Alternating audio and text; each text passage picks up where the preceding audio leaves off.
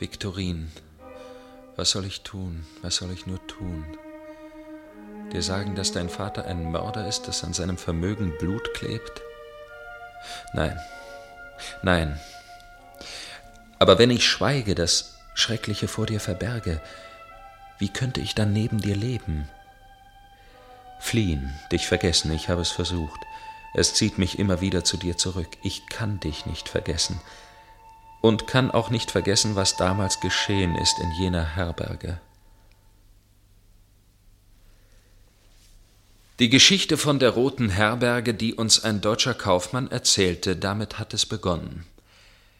Es war in Paris. Ein reicher Bankier gab ein Essen zu Ehren seines Geschäftsfreundes aus Deutschland.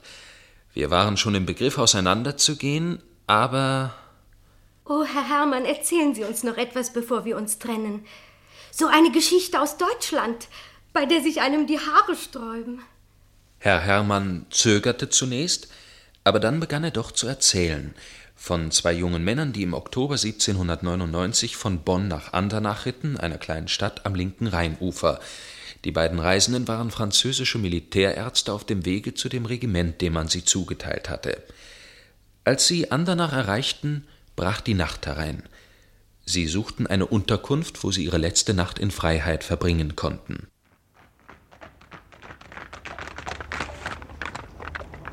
Ich möchte wetten, Frederik, wir haben unser Nachtquartier gefunden. Du. Du meinst das scharlachrote Haus dort am Ufer? Ja, sieht wie eine Herberge aus. Und das Schild über der Tür?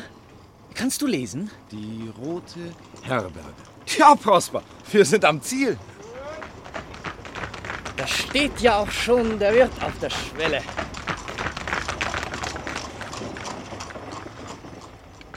Hallo, Herr Wirt.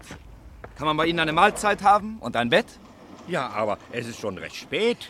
Wir kommen nämlich aus Bonn und haben seit heute Morgen nichts gegessen. Ein Abendbrot kann ich Ihnen noch bereiten. Ausgezeichnet. Aber ein Bett? Das ist schon schwieriger. Das ganze Haus ist voll. Sogar im Stall musste ich Gäste unterbringen. Sie haben wirklich keinen Winkel mehr frei? Hm, da wäre noch unser eigenes Zimmer. Wenn meine Frau und ich uns in der Küche einrichten, auf der Ofenbank. Nein, nein, also das können wir nicht annehmen. Aber ich werde doch zwei junge Militärärzte nicht unter freiem Himmel übernachten lassen. Haben Sie das an unseren Uniformen gleich erkannt? Oh, auf den ersten Blick. Na, nun kommen Sie nur herein. Meine Frau wird Ihnen das Essen zubereiten und ich kümmere mich um Ihre Pferde. Danke, Herr Wirt. Kommst du, Prosper? Dem Spektakel nach müssen hier wirklich viele Leute abgestiegen sein. ja. Ja, wenn ich nicht so großen Hunger hätte, würde ich gerne einen Augenblick am Ufer bleiben. Der Rhein ist herrlich hier im Licht der untergehenden Sonne, was? Ja, nun, nun. Nun komm schon. Wir wollen uns lieber nach der Wirtin umsehen.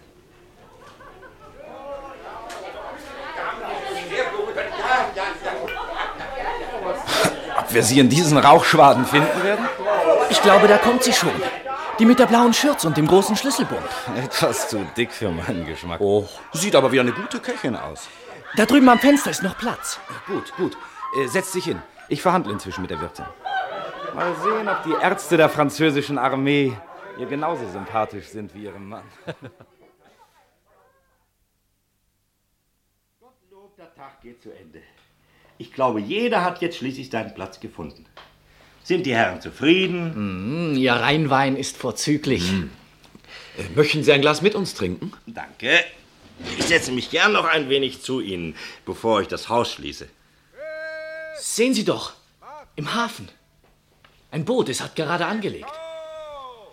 Wenn noch jemand kommt, dann weiß ich wirklich nicht, wo ich ihn unterbringen soll. Da ist schon einer. Sicher ein Reisender. Die Schiffsjungen tragen sein Gepäck. Ich werde mal nachsehen. Du siehst so verträumt aus, Prosper. Ja, es ist unser letzter Abend in Freiheit. Morgen schon sind wir im Lager und müssen uns herumkommandieren lassen. Aber es wird Zeit, dass wir ankommen. Meine kleine Barschaft geht nämlich allmählich zu Ende. Meine auch. Ich hätte das Geld eigentlich Mutter lassen können. Sie braucht es nötiger als ich. Och, mach dir doch keine Sorgen. Du gibst es ihr hundertfach zurück, wenn du dein Glück gemacht hast. Mein Glück? Man muss seine Chance wahrnehmen, wo sie sich bietet. Jetzt im Kriege, wie der Krieg es ergibt. Sie können Ihren Koffer hier stehen lassen. Bei dem anderen Gepäck. Nein, nein, nein. Den behalte ich bei mir. Außerdem würde ich Wert darauf legen, dass die Schiffsjungen auf ihrem Boot schlafen. Sie flößen kein großes Vertrauen ein. Aber ich sagte Ihnen doch schon, ich habe nicht einmal ein Bett für Sie selbst. Mein eigenes Zimmer habe ich den Herren dort gegeben. Zwei Ärzten der französischen Armee. Guten Abend, meine Herren. Guten Abend. Guten Abend. Und Sie haben Glück. Ich möchte eher sagen, unser Gastgeber ist sehr zuvorkommend. Für die Nacht kann ich Ihnen nur noch diesen Sessel hier anbieten. Wie unangenehm. Jeder kann hier hereinkommen. Oh, die Türen werden fest verschlossen. Und äh, was für Gäste haben Sie? Außer diesen beiden Herren natürlich. Aus allen Kreisen. Hauptsächlich Schiffer. Aha, ja. Könnte ich vielleicht etwas zu essen haben? Leider ist fast nichts mehr da. Unser Mahl ist überreichlich.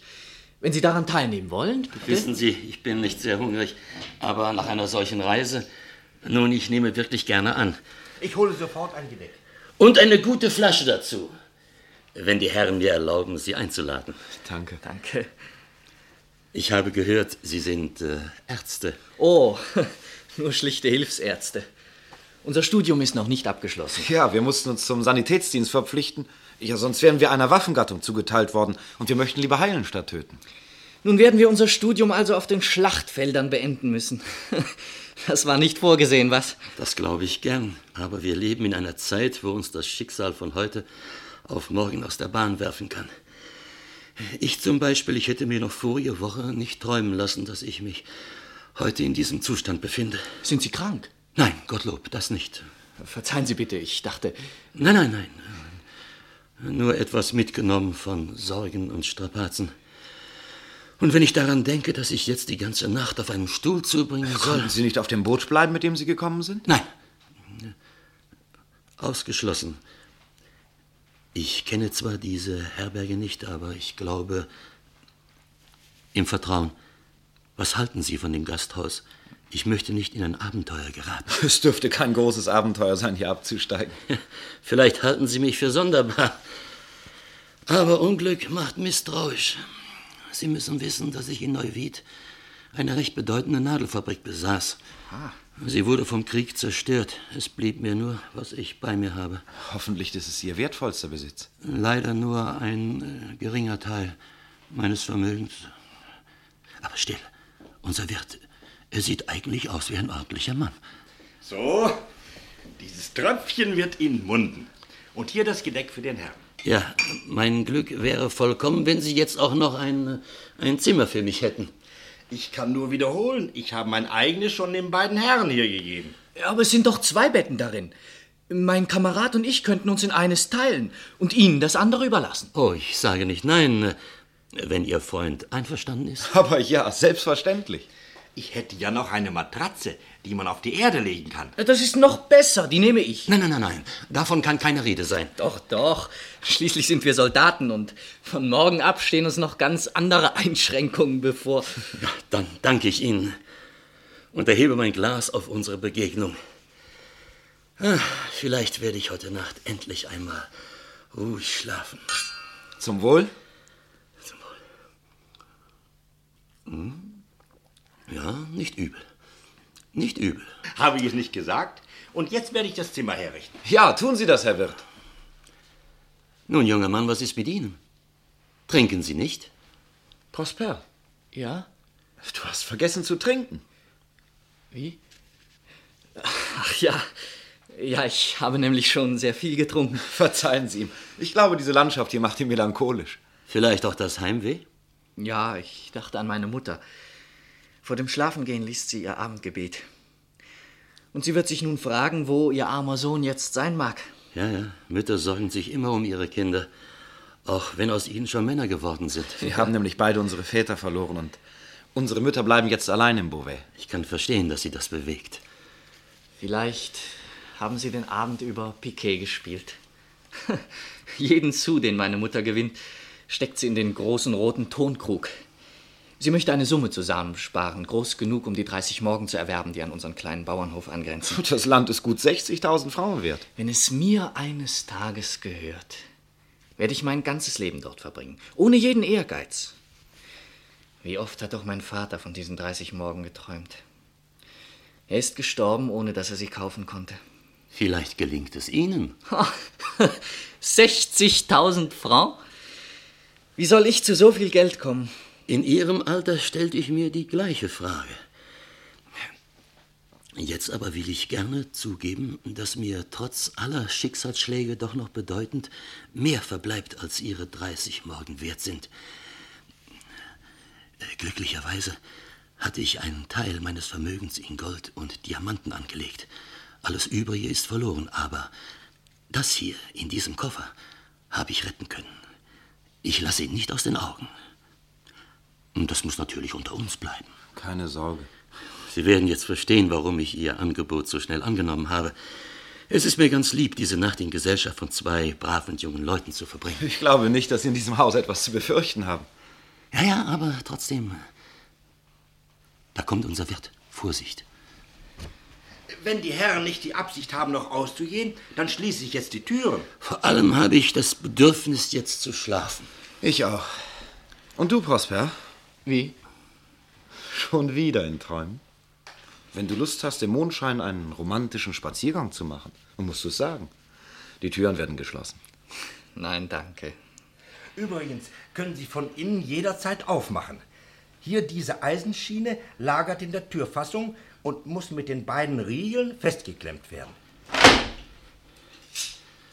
Man kann nie vorsichtig genug sein. Besonders in so unruhigen Zeiten. Oh, keine Sorge. Von außen kann man nicht öffnen. Ja, vorausgesetzt, dass es niemandem einfällt, hinauszugehen und die Türe aufzulassen.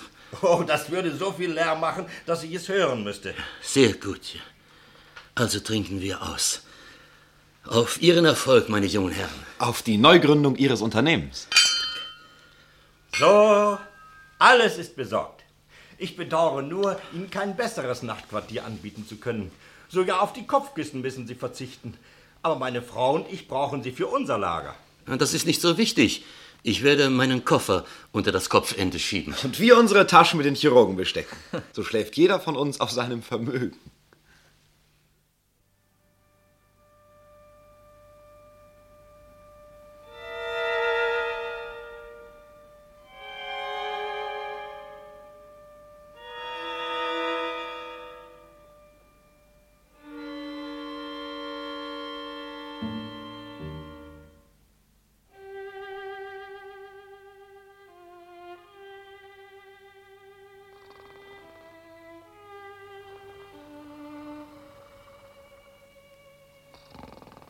Jeder von uns schläft auf seinem Vermögen.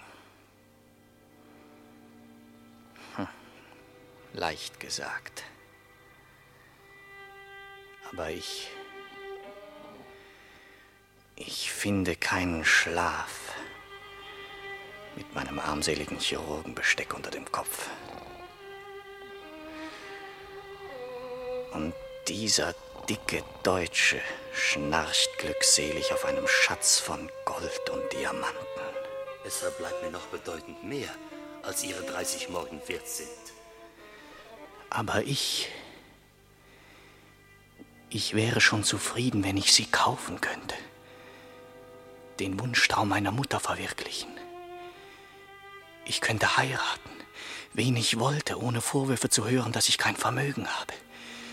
Ich könnte mich in Beauvais niederlassen. Ich könnte. Ich könnte. Ich könnte. Ich könnte. Aber ich werde das alles nie haben. Oder es kommt zu spät und nutzt mir nichts mehr.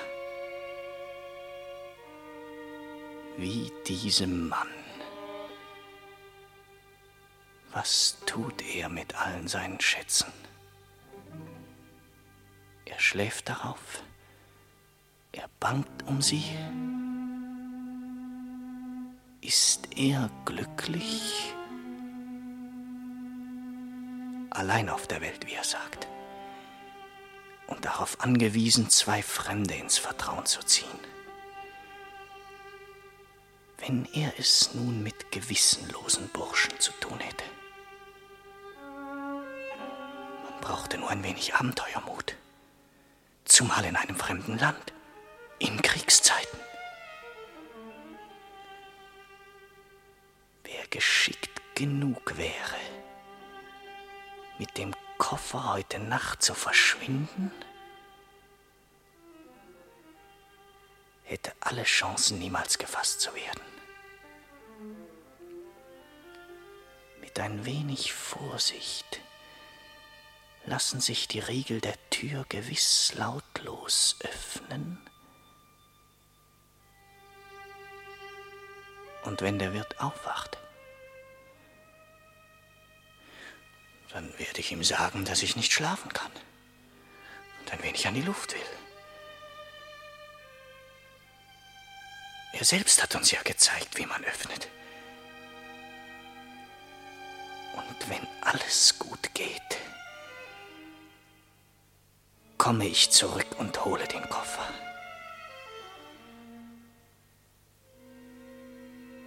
Hole den Koffer?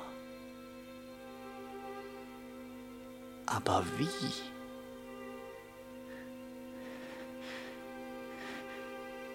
Unmöglich. Ich bin ja verrückt. Zu viel getrunken. Wie komme ich nur auf solche Ideen? Es ist ganz unmöglich, den Koffer hervorzuziehen, ohne den Mann aufzuwecken. Er wird schreien, um Hilfe rufen. Und ich bin verloren. Nein, das kann ich nicht riskieren.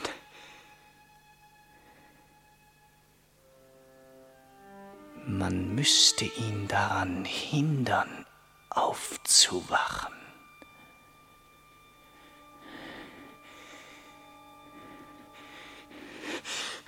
Kann ich nicht tun. Das ist ja...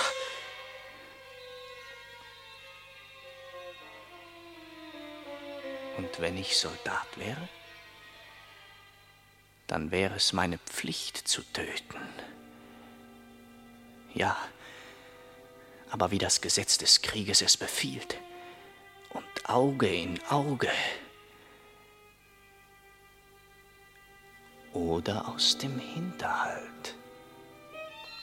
Wie man Vorposten angeht. Und das wären junge Leute. Voller Zukunft und Gesundheit. Dieser dicke Mann dagegen. Verbraucht vom Leben enttäuscht, allein auf der Welt. Wer würde sich darum kümmern, wenn er verschwände? Man müsste den Schiffern nur ein wenig Gold anbieten, um über den Rhein zu kommen und sich dann nach Österreich durchzuschlagen. Prosper, was gibt es? Stehst du schon auf? Ich. Ich kann nicht schlafen. Ich will ein wenig an die frische Luft gehen. Ach so. Schlaf du nur. Du hast keine Träume.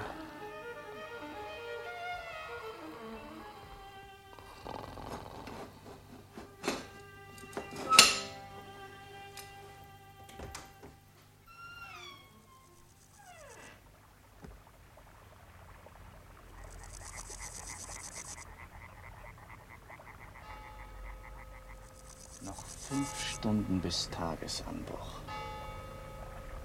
Zeit genug, um über alle Berge zu sein, wenn die Leute hier aufwachen. Niemand rührt sich.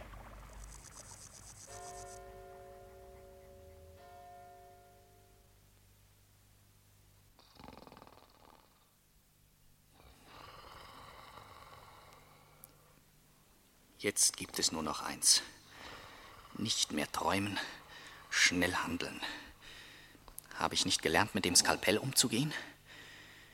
Eine einzige Handbewegung und dieser Mann wacht nicht mehr auf.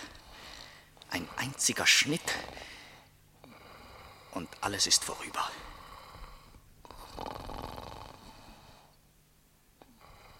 Lächerlich dieses Schnarchen, dieser massige Hals, die verwelkte Fratze. Aber es ist ein Mensch. Er atmet. Und im nächsten Augenblick soll er durch meine Schuld. Nein. Nein, nein. Das bin doch nicht ich. Mein Gott. Lass es nur einen Albtraum sein. Habe Mitleid. Ich weiß nicht mehr, was ich tue. Nein, es ist kein Albtraum. Ich bin wirklich aufgestanden habe aus meiner Tasche wirklich das Skalpell genommen. Mein Gott, was wäre geschehen, wenn ich... Danke. Dank, dass du mich hast zurückschrecken lassen.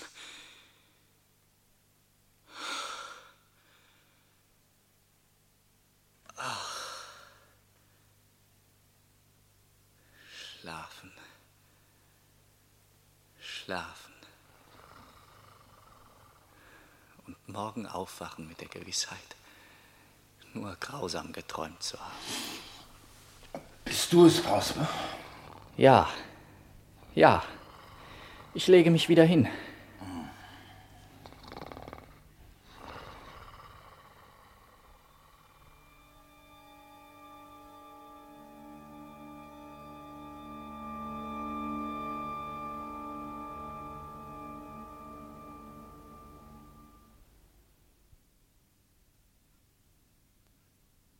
Das ist er. Der natürlich. Sehen Sie, er ist ja ganz voll Blut. Das ist der Mörder. Er sieht aber ganz harmlos aus. Machen Sie Platz!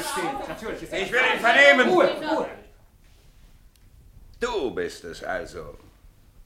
Na los, antworte. Du warst es. Du hast den Mann umgebracht. Ach, ihm geht ja schlecht. Komischer Mörder, der ohnmächtig doch auf. Herr Hauptmann, es ist nicht möglich, den Mann jetzt zu verhören. Es handelt sich um einen Verbrecher, Herr Oberstabsarzt. Das muss ich erst herausstellen. Auf jeden Fall ist er nicht in der Lage zu antworten. Na los, führt ihn ab ins Gefängnis. Memme, halte dich wenigstens aufrecht. Du schändest die republikanische Uniform. Fass den unter, abführen. Geh endlich, verfluchter Feigling. Schämst du dich nicht? Wer hat Anzeige erstattet? Ich, Herr Hauptmann. Wer sind Sie? Ich bin der Wirt, Fritz Krieger. Sie haben also das Verbrechen entdeckt. Ja. Die Herren hatten mich gebeten, Sie frühzeitig zu wecken. Erst habe ich gerufen, aber es hat niemand geantwortet. Schließlich habe ich an der Tür gehorcht und so ein Jammern gehört. Da habe ich aufgemacht. Und da stand er, ganz verstört. Er starrte auf seine Hände und seine besudelten Kleider. Und was sagte er? Was tat er? Nichts. Wie ich nun sehe, dass dem deutschen Reisenden die Kehle durchgeschnitten ist, da rufe ich laut um Hilfe. Aber der junge Mann macht nicht den geringsten Versuch, davonzulaufen. Kannten Sie das Opfer? Nein. Der Mann war zum ersten Male hier. Er sagte, er hieße Walhenfer.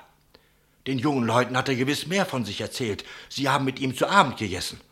Welchen jungen Leuten? Nun dem, den Sie gerade festgenommen haben und seinen Kameraden. Und wo ist er? Ich weiß es nicht. Heute Morgen war er nicht mehr im Zimmer. Wann haben Sie ihn zum letzten Mal gesehen? Gestern Abend. Schlief er auch in dem Mordzimmer? Ich hatte ja keinen anderen Platz und einer der jungen Leute schlug vor, sein Bett Herrn Wahlhänfer zu überlassen. Welcher von den beiden? Nun der, den ich heute Morgen hier fand. Herr Wahlhelfer kannte die beiden natürlich nicht. Nein, aber er hätte Angst, allein im Gastraum zu bleiben, und darum nahm er sofort an. Wovor hatte er Angst?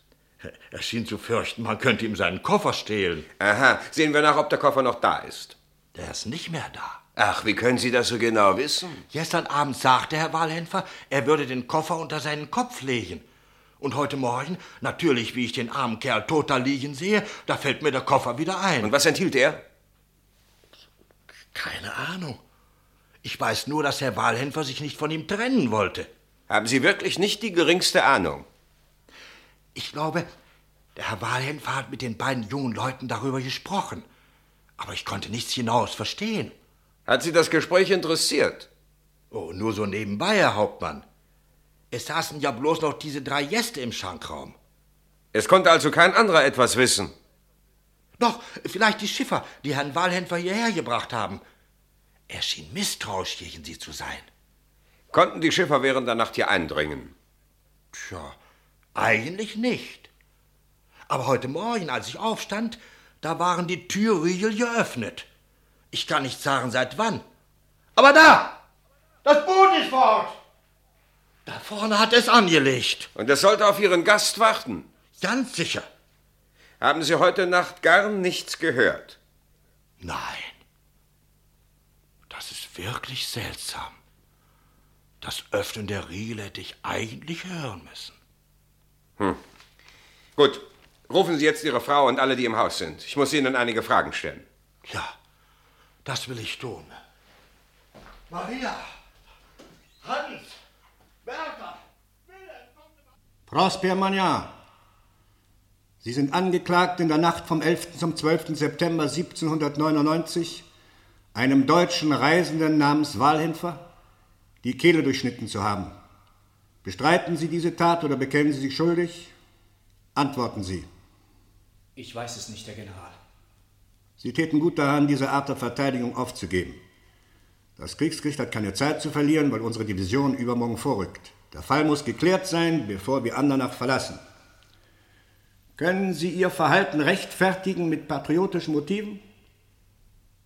Oder hat der Mann Streit gesucht? Aber nein, im Gegenteil. Wir haben den Abend sehr freundschaftlich verbracht.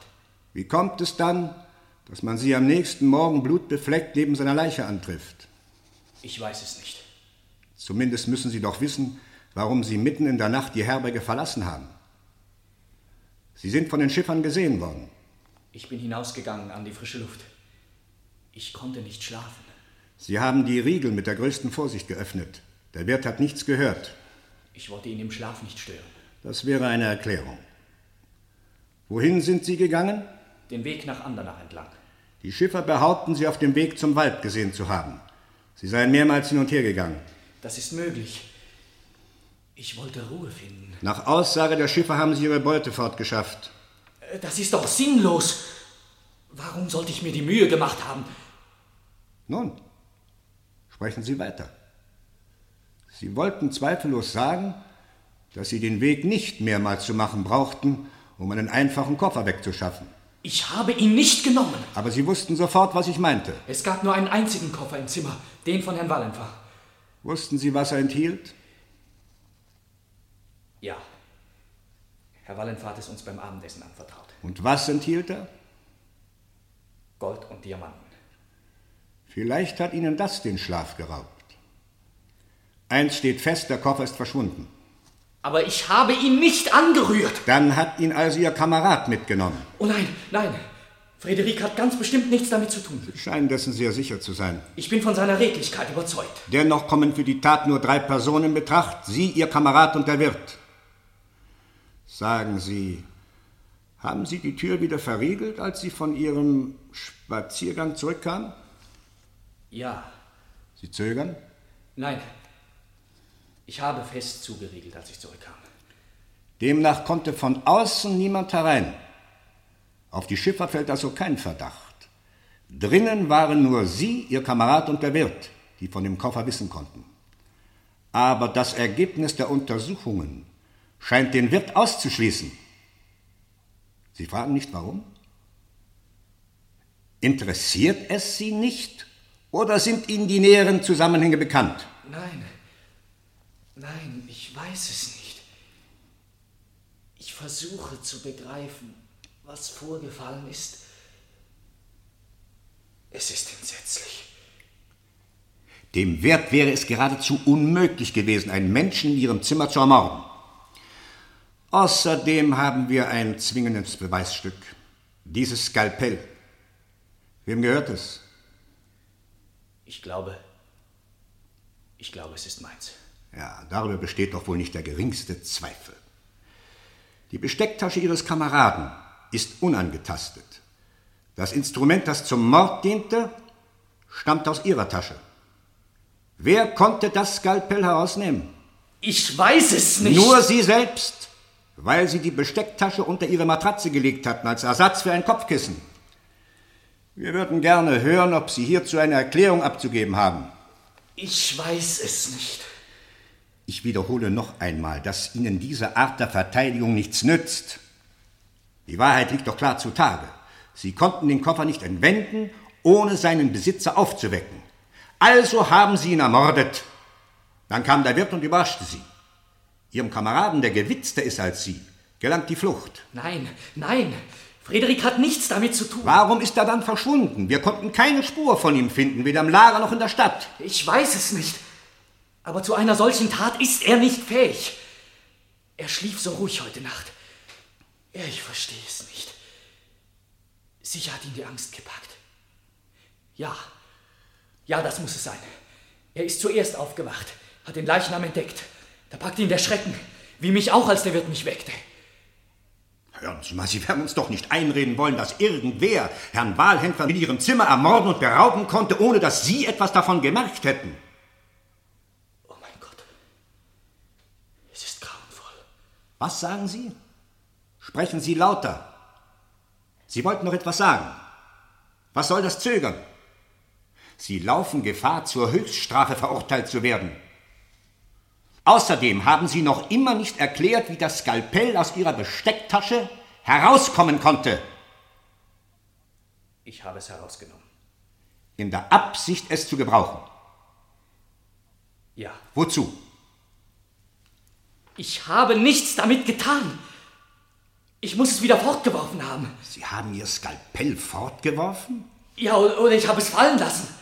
Sie haben also das Instrument aus Ihrer Bestecktasche genommen, um nichts damit zu tun und es dann irgendwo fallen zu lassen? Ja. Hören Sie zu. Sie wollen uns einreden, ein Unbekannter hat es aufgehoben und den Mord damit begangen. Ich weiß es nicht. Mein Gott. Wenn ich doch die Wahrheit wüsste. Sagen Sie, machen Sie sich über uns lustig. Wenn Sie noch etwas zu sagen haben, verlieren Sie keine Zeit. Wenn nicht, müssen wir Sie verurteilen. Sie und Ihren Kameraden, der wahrscheinlich mit ihm im Bunde ist. Nein, ihn nicht. Warum nicht? Wenn Sie ihn hätten schlafen sehen, würden Sie wissen, dass er vom Reichtum im Koffer nicht beunruhigt war. Aber Sie. Also das war es. Das hat ihn den Schlaf geraubt. Ja. Ja. Und das ist die Strafe dafür, dass ich solche Gedanken hatte. Was für Gedanken? Wie Sie wollen. Außerdem sind es nicht Ihre Träume, die uns interessieren, sondern Ihre Taten. Nein, nein, nein, ich war es nicht. Ich hatte die Absicht, aber ich bin davor zurückgeschreckt. Ja, jetzt erinnere ich mich ganz genau. Ich habe mein Skalpell fortgeworfen, mich auf meine Matratze fallen lassen und mit ganzer Kraft den Schlaf herbeigesehnt. Als er sich nicht einstellte, bekam ich Angst und ging hinaus. Ich lief den Weg zwischen Andernach und dem Wald lange auf und ab, bis ich wieder zur Vernunft kam. Dann ging ich ins Haus zurück und schlief sofort ein. Drücken Sie sich klarer aus. Was für eine Absicht hatten Sie? Den Reisenden zu töten, nicht wahr? Ja, ja, ich gebe es zu. Es war eine Art, eine Art Wachtraum, eine Zwangsvorstellung unter dem Einfluss des Weins, den wir getrunken hatten. Waren Sie betrunken? Oh nein, jeder reagiert auf seine Art.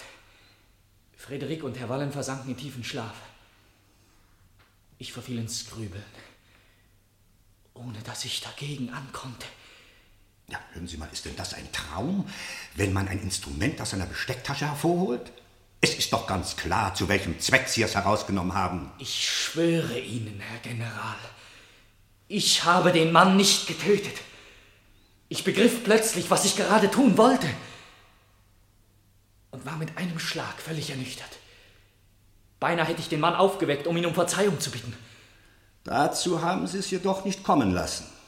Ich spreche in allem Ernst. Gut. Nehmen wir einmal an, die Angst habe Sie in diesem Augenblick davon abgehalten. Und äh, dann, dann sind Sie hinausgegangen, sagen Sie. Ja. Mhm. Und in Ihrer vollkommenen Verwirrung haben Sie daran gedacht, die Riegel sehr vorsichtig, lautlos zu öffnen. Ja? Der Wirt erklärt, dass man sehr behutsam vorgehen muss, um zu verhindern, dass er aufwacht. Ich hatte vorher geöffnet. Ach. Warum? Ich wollte sicher sein, dass ich ungehindert entkommen kann. Sie hatten also einen fertigen Plan. Eine Zwangsvorstellung. Ich handelte wie ein Schlafwandler. Und das soll Ihre grausame Tat entschuldigen? Nein, ich suche nicht nach Entschuldigungen. Ich spreche die reine Wahrheit. Ihre Aussage ist nicht glaubwürdig und erklärt nichts. Äh, wissen Sie genau, dass Sie die Riegel wieder fest verschlossen haben, als Sie zurückkehrten? Ja. Und als Sie das Zimmer wieder betraten, war alles normal. Der Reisende und Ihr Kamerad schliefen.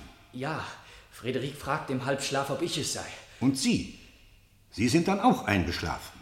Ich bin in einen schweren Schlaf gesunken. So kommt es mir wenigstens vor. Ich möchte mich so gern erinnern. Woran? An das, was vorgefallen ist. Während Sie schliefen? Manchmal nimmt man die Dinge mit halbem Bewusstsein wahr. Ich weiß es nicht. Ich weiß es nicht. Aber wir wissen, Walhändler wurde ermordet und sein Koffer gestohlen.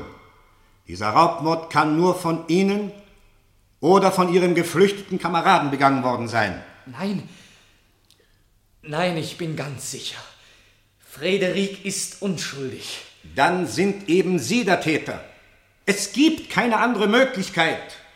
Glauben Sie doch nicht, Sie könnten Ihren Kameraden entlasten, ohne sich selbst der Tat zu beschuldigen. Haben Sie noch etwas hinzuzufügen?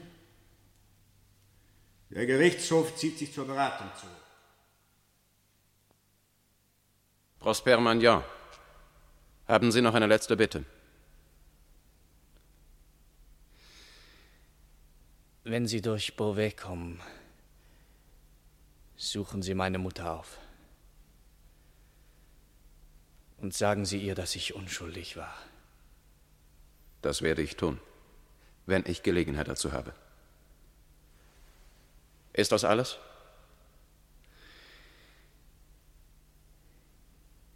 Ja.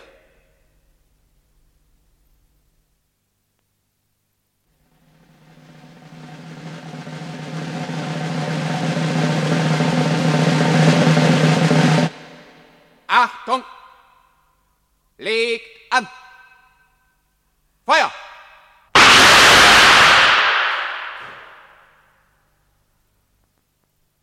Das ist die Geschichte, die uns der deutsche Kaufmann namens Hermann damals erzählte. Er hatte 48 Stunden lang den Kerker mit Prosper Magnon geteilt und sein Vertrauen erworben. Am Tage der Hinrichtung wurde Hermann freigelassen. Seine Erzählung ließ keine Zweifel darüber, dass er von der Unschuld Prospers überzeugt war. Wir alle hatten ihm mit gespannter Aufmerksamkeit zugehört. Nur ein Gast, er saß mir genau gegenüber, schien in Gedanken versunken zu sein.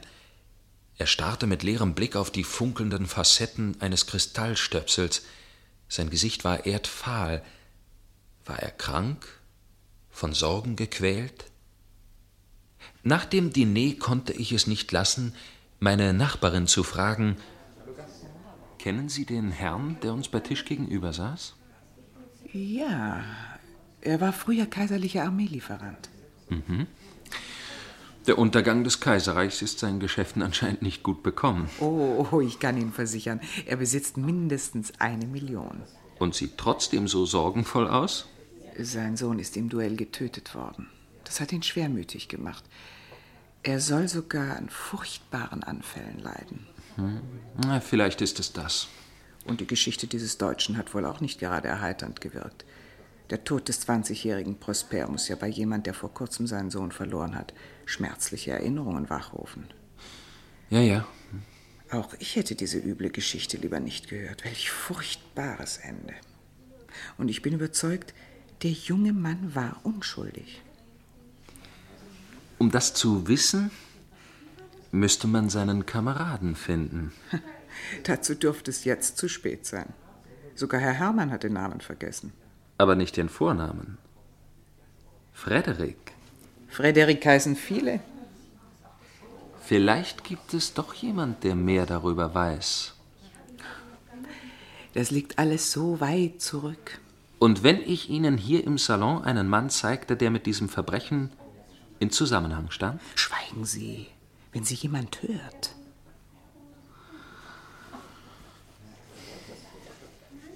Kennen Sie den Armeelieferanten näher? Nur vom Sehen. Er heißt Taillefer.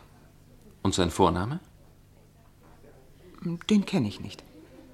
Aber was fantasieren Sie denn da? Hm? Taillefers Verhalten vorhin hat mich irritiert. Er goss ein Glas Wasser nach dem anderen in sich hinein. Das habe ich nicht bemerkt. Ich reichte ihm die zweite Karaffe hinüber, als die erste leer war, und fragte ihn, ob ihm etwas fehle. Trotz seiner höflichen Erwiderung spürte ich sehr deutlich, dass ihm meine Anteilnahme lästig war. Er soll manchmal ein wenig sonderbar sein. Trotzdem. Es würde mich sehr interessieren, ob er während des Krieges in Deutschland gedient hat. Sie können ihn ja fragen. Er weicht mir aus. Und das bestätigt meinen Verdacht. Ihre Fantasie macht Ihnen etwas vor. Sehen Sie doch, wie ruhig er am Kamin mit unserem Gastgeber plaudert. Wirklich? Er sieht jetzt völlig verändert aus. Es ist nicht zu glauben, dass es der gleiche Mann ist. Unser Gastgeber scheint ihm gerade eine Partie Karten vorzuschlagen. Haben Sie Lust daran teilzunehmen? Genau das wünschte ich mir.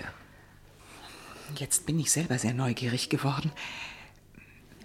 Aber bitte, seien Sie nicht leichtsinnig. Herr Taillefer ist ein bedeutender und sehr geachteter Mann. Sein Vermögen, hat er das mit Armeelieferungen erworben? Ich glaube ja. Und durch eine vorteilhafte Heirat noch vermehrt. Er tut alles, um seine Frau glücklich zu machen. Er ist von Natur aus ein liebenswürdiger Mensch. Das war auch der erste Eindruck, den ich von ihm hatte. Wir werden ja sehen. Kommen Sie. Lieber Freund, ich sehe, Sie arrangieren ein Kartenspiel. Darf ich Ihnen einen Partner bringen? Er ist uns willkommen, nicht wahr, Taillefer? Gewiss, gewiss. Ich fürchte nur, ich bin kein sehr brillanter Spieler. Oh, wir alle werden Mühe haben, uns zu konzentrieren nach dieser grausigen Geschichte. In Gruselgeschichten können es nur noch die Engländer mit den Deutschen aufnehmen. Immerhin scheint die deutsche Landschaft besonders reizvoll zu sein. Ich muss demnächst an den Rhein fahren und werde wahrscheinlich auch durch Andernach kommen.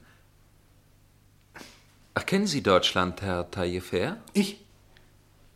Nein. Nein, gar nicht. Was sagst du da, Taillefer? Warst du nicht im Proviantlager? Beim Feldzug von Wagram? Ach ja, ja. Bei dieser Gelegenheit bin ich dort gewesen. Ja. Aber setzen wir uns doch. Wenn Sie einverstanden sind, junger Freund, wird Herr Taillefer Ihr Gegner sein. Es tut mir leid um Sie. Er ist ein erstklassiger Spieler. Also, spiel aus, Frederik. Meine französischen Freunde haben mir viel von einem Herrn Frédéric Taillefer aus Beauvais erzählt. Sind Sie. Ja. Ja, der bin ich. Ich stamme aus Beauvais. Gib doch acht, du hast deine Karten fallen lassen. Entschuldigen Sie mich. Es ist sehr heiß. Ich bin nicht. Ich möchte ein wenig frische Luft. Ich begleite dich. Ein paar Schritte im Garten werden dir gut tun. Ich habe es Ihnen gleich gesagt, er ist krank, ernsthaft krank. Finden Sie das barmherzig, was Sie tun? Es wäre mir lieber, ich hätte mich getäuscht. Aber ohne Zweifel ist er der einstmalige Kamerad von Prosper Magnan. Und sehr wahrscheinlich ein Verbrecher. Sie können doch keinen Geschmack daran finden, einen Menschen dem Henker zu überantworten. Sie meinen, es wäre besser, den Schurken ihren Frieden zu lassen. Dem Gelde merkt man ja nichts an. Sie ahnen nicht, wie groß das Unglück ist, das Sie anrichten könnten. Sehen Sie einmal, wer gerade zur Tür hereinkommt. Die junge Dame. Wenn Sie mir sagen, wer es ist, vergesse ich alles andere. Ich habe sie vor drei Tagen auf einem Ball gesehen. Es ist Fräulein Victorine Taillefer. Wie? Oh Gott. Ja. Herr Taillefer hat auch eine Tochter. Und ihr gehört seine ganze Liebe. Und später wird ihr sein ganzes Vermögen gehören. Wollen Sie ihr vorgestellt werden? Noch vor einer Stunde hätte ich nichts sehnlicher gewünscht. Was sollte ich tun? Von jenem Tag an zog es mich unwiderstehlich in Viktorins Nähe, so oft ich mir auch schwor, sie nie wiederzusehen. Natürlich traf ich auch ihren Vater und spürte jedes Mal zwischen uns die gleiche Verlegenheit. War es ein Hirngespinst? Manchmal hatte ich die unsinnige Hoffnung, dass er nicht der Mörder sei, dass es eine andere Erklärung für das rätselhafte Verbrechen gab, und ich entschloss mich, um die Hand seiner Tochter anzuhalten. Aber nein, das war nicht möglich. Wie könnte ich mit solchen Zweifeln neben Viktorin leben? Sie liebt mich. Sie hat ein Lächeln, das nur mir gilt, und ihre Stimme wird noch weicher, wenn sie mit mir spricht. Sie liebt mich, aber sie vergöttert ihren Vater. Und ich könnte nie die Verachtung verbergen, die ich für ihn habe. Offen mit ihm sprechen unmöglich, tausendmal unmöglich. Ich bin geflohen. Ich bin gereist, ich bin nach Andernach gefahren, um mir Gewissheit zu verschaffen. Ich habe nichts entdeckt. Und ich habe Viktorin wiedergesehen, blass, als wäre sie krank gewesen. Ich dachte, Sie hätten Paris für immer verlassen. Wer hat es behauptet? Niemand.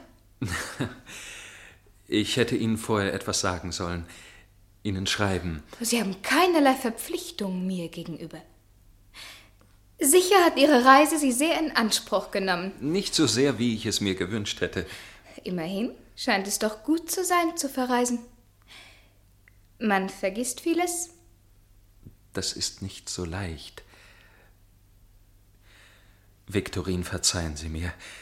Ich hätte nicht so lange schweigen dürfen. Oder ich hätte niemals zurückkehren sollen. Ich verstehe das nicht. Wozu all diese Geheimnisse? Ich liebe Sie. Aber ich kann Ihnen das Leben nicht bieten, das Sie gewöhnt sind. Ich habe keine Reichtümer, und Sie könnten nicht verzichten auf dieses Leben voll Glanz, das Sie führen. Was sagen Sie da? Sie haben mir oft von Ihren Zukunftsplänen erzählt, und ich. Mein Vater ist reich und wünscht nichts als mein Glück. Natürlich, aber es wäre besser gewesen, ich hätte Sie nie wieder gesehen. Dann leben Sie wohl. Viktorin, hören Sie. Ich werde zu Ihrem Vater gehen. Was hatte ich gesagt? Wenn sie dieses Versprechen nur nicht gehört hätte. Den Abend verbrachten wir in dem Hause, wo ich Herrn Taillefer zum ersten Mal getroffen hatte. Er trat wenige Schritte von mir entfernt auf die Terrasse hinaus und atmete friedlich die Nachtluft ein. Es zu Ende bringen. Ich musste es gleich jetzt zu Ende bringen. Ich bitte um Verzeihung, Herr Taillefer. Würden Sie mir eine kurze Unterredung gewähren? Wenn Sie glauben, dass hier der passende Ort ist für das, was Sie mir sagen wollen. Ich habe soeben ein Versprechen gegeben, und wenn ich es nicht sofort halte, halte ich es vielleicht nie. Und inwieweit betrifft dieses Versprechen mich? Ich habe es Ihrer Tochter gegeben. Also, ich höre. Ich habe alles getan, um Fräulein Taillefer zu vergessen.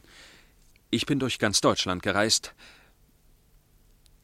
Sie fragen nicht, warum ich versuchte, sie zu vergessen? Weil sie Ihnen kein Entgegenkommen zeigt, nehme ich an. Im Gegenteil.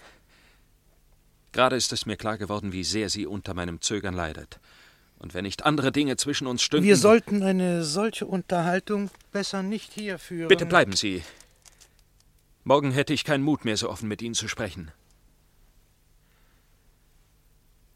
Sie waren der Kamerad von Prosper Magnon.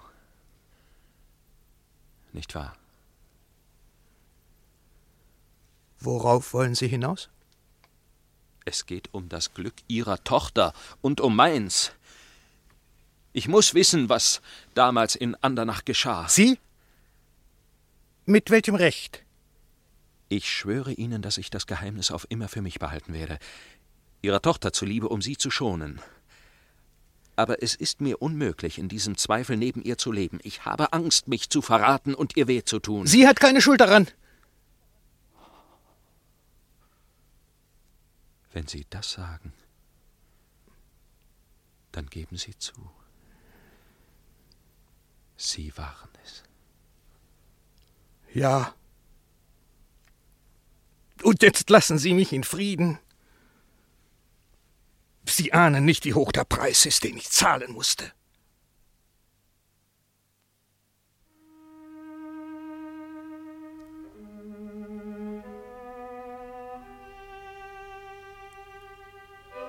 Sie darf mich niemals wiedersehen. Viktorin, ich kann dir doch nicht sagen, dass dein Vater ein Mörder ist, das an seinem Vermögen Blut klebt. Und wenn ich schweige, wie kann ich dann neben dir leben? Fliehen, dich vergessen. Ich kann dich nicht vergessen.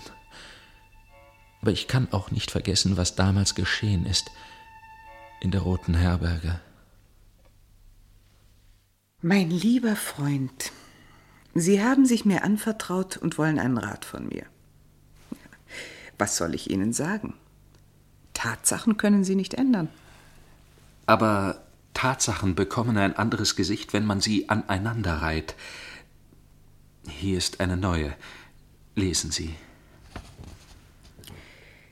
Einladung zu den Trauerfeierlichkeiten und der Bestattung von Herrn Jean-Frédéric Taillefer, Inhaber der Firma Taillefer Compagnie, einstmaliger Armeelieferant, Ritter der Ehrenlegion und des Goldenen Sporns, Hauptmann der 1. Grenadierkompanie vom 2. Nationalgarderegiment Paris, verschieden am 1. Mai in seinem Hause Rue Joubert. Leicht zu erraten, wer Ihnen die Anzeige geschickt hat. Victorine hat sie nicht vergessen. Was zögern Sie also? Ich, äh, ich habe nachgedacht. Und? Viktorin würde heute so wenig wie damals auf ein Leben in Luxus und Reichtum verzichten. Jedenfalls nicht ohne triftigen Grund. Und den kann ich ihr gerade jetzt nicht nennen. Ich kann ihr die Wahrheit nicht sagen. Nun gut. Irgendein Forscheroffizier wird Ihnen das Mädchen schon wegschnappen.